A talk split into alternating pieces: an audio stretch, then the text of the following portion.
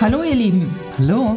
herzlich willkommen zum Equalizer, dem Podcast von Gründerinnen für Gründerinnen von Marlies Jahnke und Heidrun Westen. wir wollen mehr Frauen motivieren, erfolgreich zu gründen. Dazu sprechen wir im Equalizer mit inspirierenden Gründerinnen, Investorinnen, Netzwerkerinnen, Expertinnen und ein paar coolen Männern. Wir wollen euch schnelle Einblicke, praktische Tipps und hoffentlich auch ordentlich Beschleunigung mitgeben. Parallel zum Podcast schreiben wir ein Buch, das hands-on noch mehr gesammelte Expertise vermittelt. Aus dem Equalizer und natürlich aus unserem persönlichen Know-how. Viel Spaß! Wir bedanken uns bei dem tollen Partner dieser Folge. Taylor Wessing ist eine der international führenden Anwaltskanzleien in den Bereichen Technologie, Medien und Kommunikation. Die Kunden der Kanzlei, vom Start-up bis zum milliardenschweren Unicorn, schätzen deren branchenspezifisches Fachwissen, Know-how in disruptiven Technologien und internationale Verbindung zu Investoren. Das macht Taylor Wessing zu einem sehr gefragten Partner für die Innovationsführer der Technologiebranche, auch aus dem Silicon Valley. Hallo liebe Dalia, schön, dass du hier bist und uns unsere Fragen beantwortest. Ähm, du bist Gründerin und äh, Gesellschafterin von Neue Fische. Was ist denn das eigentlich? Ja, vielen Dank für die Einladung. Wir bilden motivierte und talentierte und von mir und unserem Team sorgfältig ausgewählte Quereinsteigerinnen für digitale Berufe aus. Klingt total klasse. Ähm, wie viele ähm, Menschen habt ihr denn seit 2018 schon ausgebildet? Ja, es sind tatsächlich gar nicht so wenige. Ähm, das sind jetzt über 450 Absolvierende, ähm, auf die wir zurückblicken können. Ähm, und was mich besonders freut, weil es Teil meiner persönlichen Mission äh, auch ist, ist es, dass 50 Prozent dieser Absolvierenden weiblich sind. Das ist für die IT-Branche etwas sehr, sehr Ungewöhnliches. Ähm, Wir sehen dort nämlich in IT-Berufen nur 17 Prozent, 1,7 Prozent äh, Frauen in den IT-Berufen. Und äh, mir ist es ein persönliches Anliegen, das unter anderem auch mit Neue Fische zu ändern. Cool, da sind wir ja schon bei deinem Why. Hast du dazu noch einen spannenden Satz? Ähm, ich glaube, das, das ist es in a nutshell, aber ich konzentriere mich nicht nur auf Frauen. Ich finde einfach, dass rund um das Thema New Work und rund um das Thema sich verändernde Anforderungen des Arbeitsmarktes, sich immer schneller verändernde Anforderungen des Arbeitsmarktes, ähm, finde ich einfach, dass es da an Ausbildungsangeboten fehlt, ähm, die sowohl für Frauen als auch für Männer zugänglich sind und eben einfach mehr Diversity in das Thema Tech-Berufe bringen. Und äh, so zum einen eine spannende Alternative für interessierte Menschen sind, sich in eine andere Richtung zu entwickeln und zum anderen einen Beitrag leisten zum Thema Fachkräftemangel, denn den haben wir in Deutschland auch. Absolut wichtiges Thema. Ähm, kleiner Schwenk zu dir als Gründerin. Du hast äh, in Deutschland und auch in Holland studiert. Hast du beim Studium in den verschiedenen Ländern Unterschiede festgestellt auf die Vorbereitung auf das Gründen und das Unternehmerin-Sein? Ja, in der Tat, ähm, spannende Frage. Und äh, auf die Frage habe ich tatsächlich schon lange nicht mehr zurückgeguckt, aber es ist schon so. Ähm, in Holland wurde auch schon im Hochschulstudium viel projektorientierter und mit Praxisbezug gearbeitet. Auch das Knüpfen von Netzwerken, etwas, was ich persönlich auch ganz wichtig finde ähm, fürs, für spätere Berufsleben und gerade fürs Gründerdasein, ähm, wurde dort viel mehr gefördert. Ähm, wir hatten dort ähm, Gastvorträge von Unternehmen, wir hatten Fallstudien, die von Unternehmen kamen, die dann aber auch von den Unternehmen betreut wurden. Und insgesamt kann man vielleicht sagen, dass das Hochschulsystem dort einfach schon ein Stück weit näher an unseren Fachhochschulen vielleicht war, ähm, als äh, wenn man den Vergleich zieht mit den doch noch oftmals sehr verstaubten und veralteten Hochschulsystemen. Ist ja jetzt auch schon ein paar Jahre her, noch nicht so viele wie bei mir, aber gab es ähm, auch Unterschiede in Bezug auf äh, Diversity? Also gab es in den Niederlanden mehr Frauen, mehr Role Models auch für so einen Weg, wie du hingegangen bist, als in Deutschland? Gute Frage nach Role Models. Ich habe Betriebswirtschaft, internationale Betriebswirtschaft studiert. Ähm, ich meine mich zu erinnern, dass wir da schon so ein 50-50-Verhältnis waren. Ähm, ist mir nicht besonders aufgefallen, dass es da irgendeinen Überhang in die eine oder andere Richtung gegeben hätte. Du hast ja sehr international gelebt, äh, neben den Niederlanden, ja auch in Dänemark und den USA. Was mich vor allen Dingen jetzt interessiert, als Hamburgerin, warum lebst du jetzt in Hamburg und warum hast du in Hamburg gegründet? Ähm, in der Tat, ich bin nach dem äh, Studium in Amsterdam ähm, für meinen ersten Job in eine kleine Unternehmensberatung in Kopenhagen gegangen, auch so eine Stadt am Wasser. Ähm, und dort ist mir übrigens äh, etwas aufgefallen, ähm, was sich auf die Frage von Heidrun gerade bezieht, nämlich ähm, da gab es viel mehr Frauen, äh, die einfach in tollen Berufen waren, auch in Führungsfunktionen, das ganze Leben drumherum, also auch angefangen von der Kinderbetreuung und von der Akzeptanz, äh, von der gesellschaftlichen Akzeptanz äh, und von der ich sag mal, gesellschaftlichen Normalität, dass Frauen und Männer gleich viel arbeiten und gleich engagiert arbeiten und sich beide auch in irgendeiner Form um das Familienleben kümmern. Ähm, das war dort alles viel, viel etablierter. Also dort ist mir eigentlich zum ersten Mal aufgefallen, wie anders es in anderen Ländern schon funktioniert, wenn es darum geht, dass äh, Gleichberechtigung zwischen Frauen und Männern ähm, wirklich stattfinden kann. So. Ähm, aber das äh, nutzt nur als kleiner äh, Zwischenausflug zu der Frage danach. Ähm, genau, ich habe dann äh, in Kopenhagen, so rund um 2002 muss das gewesen sein, einfach ähm, einen Wechsel haben wollen, raus aus der Unternehmensberatung, rein in etwas, was ich auch ein bisschen dauerhafter begleiten kann. Und habe dann sowohl in Dänemark als auch in Deutschland wieder geguckt und bin dann in Hamburg bei AOL fündig geworden. Ähm, und das fand ich oh. sehr spannend, ähm, weil das war natürlich äh, ein amerikanisches Unternehmen, was das Internet miterfunden hat, so in meiner äh, ne, Sicht. Ähm, und äh, da hatte ich äh, dann einfach gesagt, okay, da muss ich dabei sein, wenn ich jetzt die Chance habe, da reinzuschnuppern und bin dann nach Hamburg gekommen. Ich hatte bis dahin auch gar nicht so viele Berührungspunkte mit Hamburg, ähm, habe mich aber einfach in die schon wieder Stadt am Wasser verliebt, bin auch direkt in Elbnähe gezogen und ähm, habe dort dann die nächsten Jahre meinen Lebensmittelpunkt behalten, obwohl ich dann sieben Jahre später ähm, zum Bertelsmann-Konzern gewechselt bin. Und hast dann ja einige Stationen tatsächlich, Unternehmensberatung, Corporate-Welt, ähm, zugebracht. Spannend finde ich, dass du dann irgendwann den Schwenk gemacht hast zum Thema Education und damit nicht genug, dann auch noch Education für Coding. Das finde ich insbesondere als Frau toll.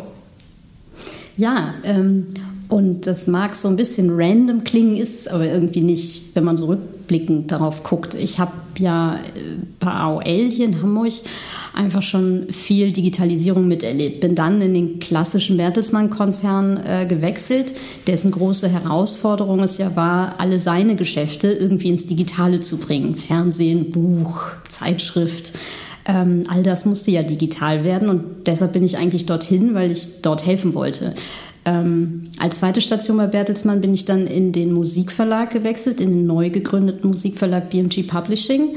In Berlin ähm, war also auch eine von fünf Menschen in diesem Büro dort. Ähm, als ich dann zwei Jahre später wieder wegging, gab es, glaube ich, schon 200 Leute bei BMG. Das ging also rasant schnell äh, mit dem Wachstum. Und eine meiner Aufgaben war es auch, Prozesse zu digitalisieren im Musikverlagswesen.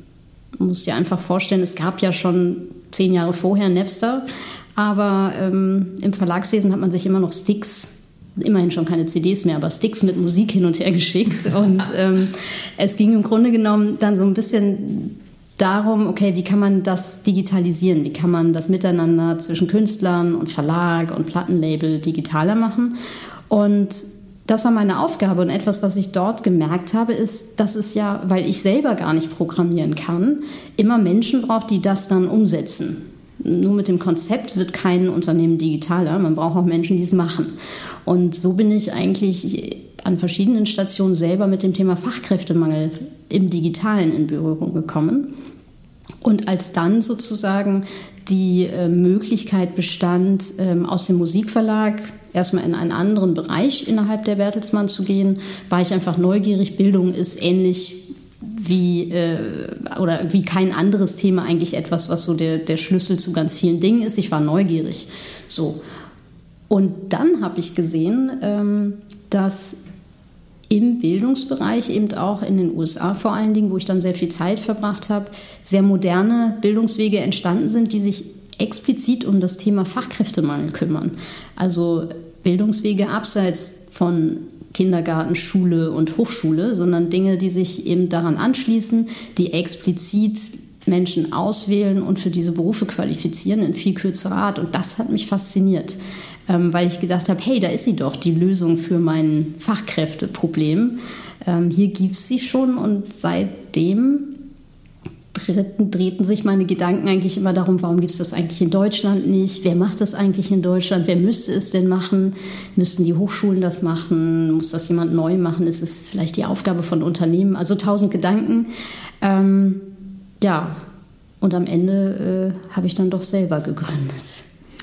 Und wie viel der Inhalte beherrschst du denn selber? Du deutetest schon an, dass du selber gar nicht codest. Ich finde das total spannend, dass du damit aber sehr erfolgreich äh, eine Firma of Education aufbaust? Ähm, ich habe tatsächlich selber ein paar Bootcamps ausprobiert in den USA, auch nicht äh, komplett und nicht äh, so intensiv, dass ich damit dann äh, meine Brötchen verdienen wollte. Das liegt aber vielleicht auch nur am Wollen. Ich habe gemerkt, dass wenn ich das wollen würde, wenn ich also eine eigene Motivation hätte, wirklich als Programmiererin zu arbeiten, dass ich das dann sehr, sehr gut lernen kann, obwohl ich eben kein Genie in Mathematik war, ähm, auch äh, wenn ich nicht Informatik studiert habe und auch nie drüber nachgedacht habe. ähm, und, und deshalb habe ich eigentlich gedacht, okay, ich wollte das vielleicht auch nie, aber da draußen gibt es ja ganz viele, die das vielleicht gerne wollen oder immer schon wollten und sich aber abgeschreckt gefühlt haben von den Wegen, die dahin führen. Jeder, der mal in so einen Informatik-Hörsaal reingeschaut hat, als Frau weiß, wovon ich spreche. Ähm, wenn, wenn es also eine Möglichkeit gäbe für diese Menschen, die das aus der eigenen Motivation heraus wollen, es dafür Wege gäbe, dann ist das machbar. Und deshalb äh, war ich davon überzeugt, ähm, dass das Gründen in diesem Bereich einfach eine gute Sache ist. Ich habe das natürlich auch nicht völlig blind gemacht. Ich habe viel recherchiert vorher. Ich habe eben mein besagtes Netzwerk angezapft und mit Personalern gesprochen, ob die denn bereit sind, ähm, Quereinsteiger einzustellen, ob die überhaupt ein Interesse haben, mehr Frauen einzustellen. Ja, auch eine ganz wichtige Frage. Ne? Will man das denn? Und ähm, ich glaube, jetzt will man das immer mehr. Vor drei Jahren war es auch noch deutlich weniger, wenn ich drüber nachdenke. Hat sich da alleine schon in den letzten Jahren in der Awareness dafür, dass wir mehr Diversity und insbesondere auch mehr Frauen in Tech-Themen bringen müssen, viel geändert. Mhm. So. Ja, echt super. Also ich selber habe damals auch aus der Corporate-Welt herausgegründet, übrigens aus der Musikindustrie. Von daher verstehe ich so ein paar Sachen, die du erzählt hast, sehr gut. Ähm, wann hast du gemerkt, jetzt ist der richtige Zeitpunkt? Denn ich erinnere mich auch selber noch sehr gut, dass es gewisse Vorteile gibt, wenn man in einer Festanstellung ist, die man aufgibt. Absolut. Und äh, auch da, äh, ich hatte ja gerade schon gesagt, ganz blind habe ich, hab ich das nicht gemacht. Ich habe mir sehr gründlich überlegt, ob ich mich traue. Aber ich muss einfach sagen, ich habe gerade durch die vielen Reisen in die USA und die vielen Gespräche mit Gründern in verschiedenen Bereichen, also natürlich verstärkt im Bildungsbereich, aber auch in anderen Bereichen, ähm, habe ich einfach erfahren, dass Gründen ähm, geht, auch wenn man scheitert und selbst wenn man scheitern sollte, ähm, dass man dann auch wieder aufsteht und einfach weitermacht und dass all das, was man dann in dieser Gründung gelernt hat, ähm, halt super wertvoll ist. Selbst wenn es mit der ersten Idee und der ersten Gründung nicht funktioniert. Und ähm, dass es auch gesellschaftlich dort völlig akzeptiert ist, zu gründen und dann vielleicht auch mal nicht erfolgreich zu sein. Und das ist ja, wenn man sonst im deutschen System äh, eigentlich groß geworden ist, äh, nicht so selbstverständlich. Und äh, ja, und in dem Zuge habe ich einfach super viel Lust bekommen zu gründen. Und das dann zusammen mit dieser Erkenntnis, es gibt es hier immer noch nicht. Inzwischen waren, glaube ich, so zwei Jahre vergangen zum Gucken aus der Corporate-Sicht heraus. So passiert denn hier was in der Landschaft? Ne? Passiert immer noch nicht. Ähm, sodass das einmal ein, ein wesentlicher Faktor war, warum ich selber gegründet habe. Ich habe mich immer extrem wohl gefühlt, dass ich gemeinsam mit einer Gesellschafterin äh, arbeiten konnte. Du bist alleinige Geschäftsführerin, da habe ich großen Respekt vor. Magst du uns erzählen, wer dir hilft und wer, der, wer ähm, dich unterstützt? Ja, in der Tat, manchmal ganz schön einsam und ähm, mit wachsender Größe wünschte ich mir auch manchmal, ich wäre nicht so der alleinige Geschäftsführer, beziehungsweise die alleinige Geschäftsführerin. Ähm, ich hatte gerade zu Anfang hatte ich einfach ähm, viele äh, Menschen, auch gerne Frauen, die ich noch aus meiner Corporate-Zeit tatsächlich kannte, auch aus dem Personalwesen und äh, äh, die Teamassistentin und ähm, äh, ja, und mittlerweile einfach dann mehr Supporter sozusagen, die einfach immer gesagt haben, mach das doch. Ähm, äh, trau dich doch ruhig. Die Idee klingt eigentlich zu gut, um sie nicht zu machen. Ähm, und äh, ja, trotzdem muss ich einfach sagen, im Tagesgeschäft dann einfach alleine zu sein, ist, ist eine Herausforderung. Mein Team ist mittlerweile aber auch gewachsen, sodass ich durchaus einfach meine Teammember äh, mit in Entscheidungen einbeziehen kann. Wie groß und, und mit denen einfach, wir sind jetzt so 30 Festangestellte mhm. ungefähr. Ähm, ist also nicht mehr ganz klein. Ähm, wir haben jetzt auch die ersten äh, weiblichen Coaches, was mich auch freut. Ist ja auch immer so eine ähm, Thematik. Ne? Warum sind die Lehrer in IT denn dann immer äh, Männer? Also auch da versuche ich zu schauen, dass wir da den weiblichen Nachwuchs ähm, anziehen. Aber ähm, ja, ansonsten ähm, ziemlich einsame Sache. Gibt nicht viele Frauen, die gründen ähm, und äh, dementsprechend gibt es auch nicht so viele Role Model. Und gerade im Bildungsbereich natürlich ist man sowieso ein kompletter Exot in Deutschland. Äh, private Gründungen im Bildungsbereich äh, sieht man halt selten. Mhm. Ähm, Umso schöner, dass du uns hier ein bisschen aus deiner Welt erzählst. Genau. Daran wollen wir ja was ändern, dass es nicht so viele, äh, nicht, ja, dass es nicht so viele weibliche Role Models gibt, genau wie du ähm, das möchtest. Ähm, zum Stichwort einsam. Ähm, ich habe ja die Freude, deinen Sohn zu kennen, der, wenn ich das jetzt richtig einschätze, 2018 noch ziemlich klein war, als du gegründet hast. Wie hat das äh, geklappt, so Mutter sein, parallel zum Gründen und auch noch Geschäftsführerin zu hm. sein? Mhm. Ja, äh, das wiederum ist rückblickend betrachtet eigentlich total wahnsinnig gewesen, es zu machen. Aber ich wollte es unbedingt machen und ähm, ich habe mir erhofft etwas davon, was ich am Ende auch gefunden habe, nämlich mehr Flexibilität. Ich habe immer gerne und viel gearbeitet. Ähm, auch im Konzern und ich war viel unterwegs und so weiter. Und ich habe natürlich festgestellt, hm, ähm, Flexibilität ist so eins der höchsten Güter, die man braucht, irgendwie, um äh, Beruf und Familie plötzlich unter einen Hut zu bekommen. Und als Angestellte im Konzern war das nur begrenzt möglich. Und dafür war ich dann auch realistisch genug in der Funktion und auch auf der Ebene, in der ich dann unterwegs sein wollte und mit dem persönlichen Anspruch, den ich an meine Arbeit habe, wusste ich, das wird im Konzern sehr, sehr schwer möglich sein, weil die Abhängigkeiten zu anderen Menschen, die einen dann verplanen, viel zu groß sind. Ähm, sodass Flexibilität beim Gründen, meine Zeit meine, für meine viele Arbeit dann noch einteilen zu können, ähm, wichtig war. Und genau das ist tatsächlich auch aufgegangen, weil ich konnte sowohl für meinen Sohn, der dann zumindest dann in den Kindergarten gehen konnte, als er drei war, ähm, da sein und trotzdem dann gut organisiert äh, meine Firma gründen. Und an der Stelle ähm, bereue ich diese Entscheidung eben auch einfach nicht, weil ich glaube nicht, dass das so gut gelaufen wäre im Angestellten-Dasein. Hm. Ja, es war bei mir genauso. Ich glaube, ich habe die Firma gegründet, ins Handelsregister eingetragen und zwei Wochen später war der Schwangerschaftstest positiv und ähm, habe im Prinzip die gleiche Erfahrung gemacht wie du, ähm, dass es einfacher ist, wenn man selber Chef ist, äh, die beiden Dinge zu vereinbaren. Ich weiß aber auch, dass es manchmal schon nicht ganz so easy war, weil es gibt ja immer Momente, wo man dann ziemlich viel arbeiten muss. Ähm, wie hast du dich organisiert ähm, mit deinem Sohn? Ich weiß, dass dein Mann ja auch ähm, beruflich ziemlich engagiert ist. Also der hat es wahrscheinlich nicht aufgefangen. Na, ich muss allerdings äh, der Fairness halber sagen, er hat sich zumindest große Mühe gegeben, da im Rahmen seiner Möglichkeiten auch viel möglich zu machen. Und wenn es um Transport oder ähm, auch mal äh, ne, einspringen äh, ging, ähm, das ist halt nur begrenzt. Ansonsten ähm, haben wir in Hamburg hier zum Glück ein gutes äh, Kindergartensystem. Ähm, wir haben einen sehr guten Kindergarten für Ravi gefunden, ähm, in dem er sich auch sehr wohl fühlt, in dem die Erzieher einfach toll sind. Ähm, wir hatten dann äh, zwischendurch äh, noch ähm, Anouk, eine äh, jetzt in Ausbildung befindliche, äh, äh, sehr nette Person, die äh, auch mal Nachmittag noch irgendwie einspringen konnte. Aber ansonsten muss ich ganz ehrlich sagen, habe ich viel ähm, dann einfach am Abend nachgearbeitet, ne? das, was sozusagen am Nachmittag ausfiel. Ähm, aber wenn dann das Kind schläft, äh, kann man ja auch noch mal an den Schreibtisch gehen und Dinge machen und Dinge vorbereiten. Aber man muss halt auch gut organisiert sein. Mhm. Also ich glaube, das können wir alle drei jetzt schon mal allen Zuhörerinnen mitgeben, die sich überlegen, ob sie gründen und wie das mit Familie zusammenpasst. Ähm, da haben wir alle drei die gleiche Erfahrung gemacht. Das passt super gut zusammen und ist einfacher, äh, glaube ich, beides zu verbinden, als wenn man eine Führungsposition im Konzern hat. Ähm, dann würde ich gerne mal rüberspringen zum Thema Finanzierung. Das ist ja auch für Startups ein ganz wichtiges. Ähm, hast du gebootstrapped, also das Unternehmen selbst finanziert oder hast du Investoren an Bord geholt?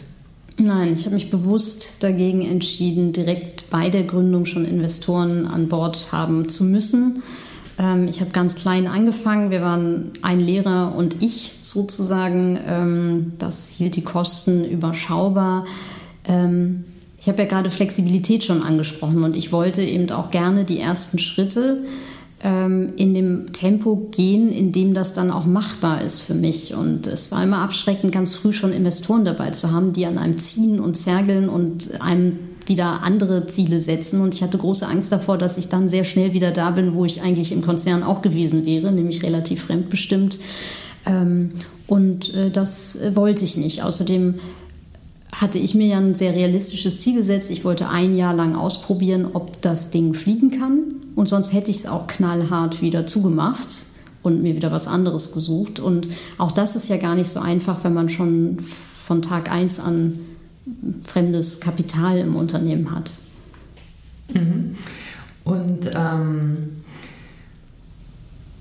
du sprachst gerade das Thema Ziel an. Ähm, worauf willst du hinaus? Was, das hängt ja auch stark mit Finanzierung zusammen. Also möchtest du ein florierendes Unternehmen, dessen Chefin du bleibst, äh, werden? Also bist du schon, aber eben auch bleiben und weiter sozusagen überschaubar wachsen? Oder Hast du das Ziel Unicorn, äh, was dann äh, größere Finanzierungsrunden zumindest in Zukunft erfordern würde?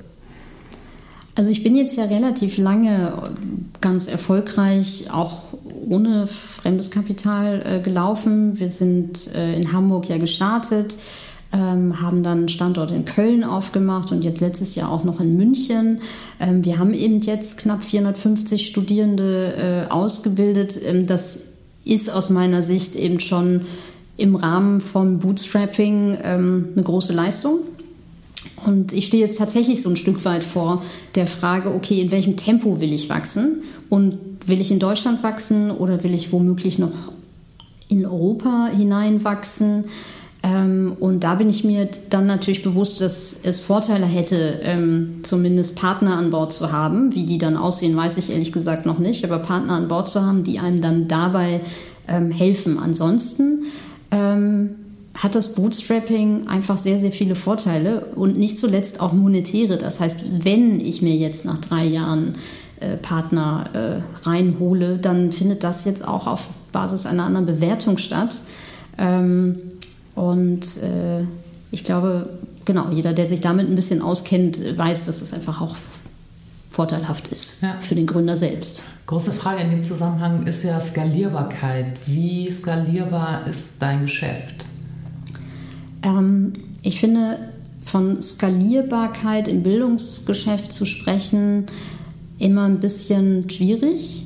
Denn am Ende ähm, muss ja auch die Qualität stimmen, die Menschen ähm, müssen mitgenommen werden, ähm, sodass aber vielleicht zu sagen ist, dass der Markt dafür, der Bedarf dafür am Markt einfach so groß ist, dass man auch ohne ähm, extreme Skalierbarkeit, weil Skalierbarkeit im Bildungsbereich ganz oft auf das Thema Qualität negativ wirkt, dass man da sehr, sehr erfolgreiche große Unternehmen aufbauen kann. Dali, wir werden weiter genau beobachten, ähm, wie es weiterläuft und sind beeindruckt äh, von dem, was du auf die Beine gestellt hast.